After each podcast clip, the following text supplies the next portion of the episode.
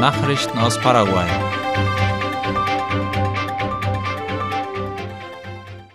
In Asunción hat ein Großbrand im Stadtteil Ricardo Brugada verletzte und zerstörte Wohnungen hinterlassen.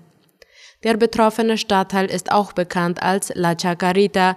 Wie La Nación schreibt, brach das Feuer am Freitagabend zwischen dem Nationalen Kulturzentrum und der Kathedrale aus.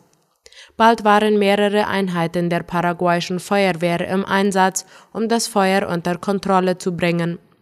Als mögliche Brandursache wird ein Kurzschluss in einem der Wohnungen vermutet. Laut anderen Informationsquellen entstand der Brand nach dem Verbrennen von Müll seitens der Nachbarn des Ortes. Soweit bisher bekannt ist, konnte das Feuer gelöscht werden. Nach Angaben des Gesundheitsministeriums wurden sechs Personen bei dem Brand verletzt. Außerdem wurden mehrere Wohnungen durch das Feuer zerstört. Heute hat der Internationale Kongress der paraguayischen Literatur begonnen.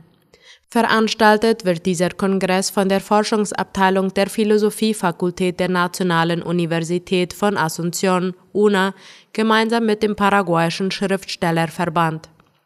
Laut ABC Color geht der Literaturkongress noch bis Mittwoch unter dem Titel Paraguay in der Welt. Über dieses Thema werden verschiedene nationale und internationale Redner eingeladen werden. Die internationalen Reden werden in virtueller Form gebracht. Der Kongress hat sich als eines der wichtigsten Treffen im Bereich der paraguayischen Literatur etabliert, da er von internationalen und nationalen Forschern der paraguayischen Literatur besucht wird. Ziel des Kongresses ist, die Realität der paraguayischen Literatur zu analysieren sowie ihre internationale und nationale Sichtbarkeit, ihre Errungenschaften und Perspektiven. Es wird auch die Möglichkeit für Diskussionen geben. Paraguayische und kolumbianische Staatsanwälte haben sich getroffen, um Berichte im Fall Pecci auszutauschen. Das virtuelle Treffen war für heute Nachmittag einberufen worden, wie das Nachrichtenportal OI schreibt. Es sollten Informationen und Strategien ausgetauscht werden im Rahmen der Ermittlungen im Mordfall des paraguayischen Staatsanwalts Marcelo Pecci. Laut Informationen der Abteilung für internationale Angelegenheiten der Generalstaatsanwaltschaft gibt es neue Informationen in dem Fall. Details lagen bis Redaktionsschluss keine vor.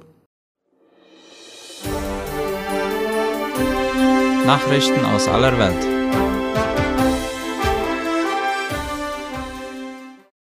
Nach dem schockierenden Angriff auf den Gazastreifen leisten die Israelis Hilfe. Seit dem Einmarsch der tödlichen Hamas-Terroristen aus dem Gazastreifen am Samstagmorgen haben Privatpersonen und Organisationen aller Anschauungen und politischer Zugehörigkeit den Bewohnern der israelischen Orte nahe der Grenze zum Gazastreifen Hilfe angeboten. Darüber berichtet die israelische Internetzeitung The Times of Israel.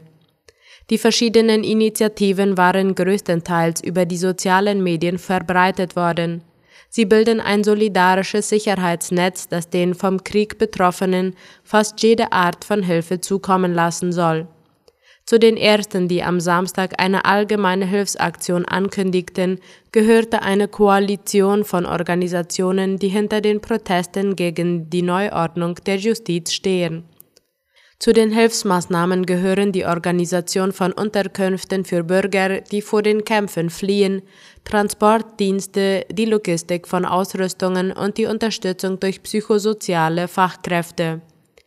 Der Dachverband der Protestorganisatoren kündigte am Sonntag auch ein Programm zur Verteilung warmer Mahlzeiten an Krankenhäuser an. Die sollen für die Verwundeten und ihre Familien in die verschiedenen Notaufnahmen gebracht werden. Die kolumbianische Regierung und FARC-Dissidenten bestätigen den Beginn der Friedensgespräche. Die kolumbianische Regierung und der zentrale Generalstab EMC, die wichtigste Dissidentengruppe der FARC, haben gestern die Einstellung der Offensiven und den Beginn der Friedensgespräche ab heute um Mitternacht bestätigt.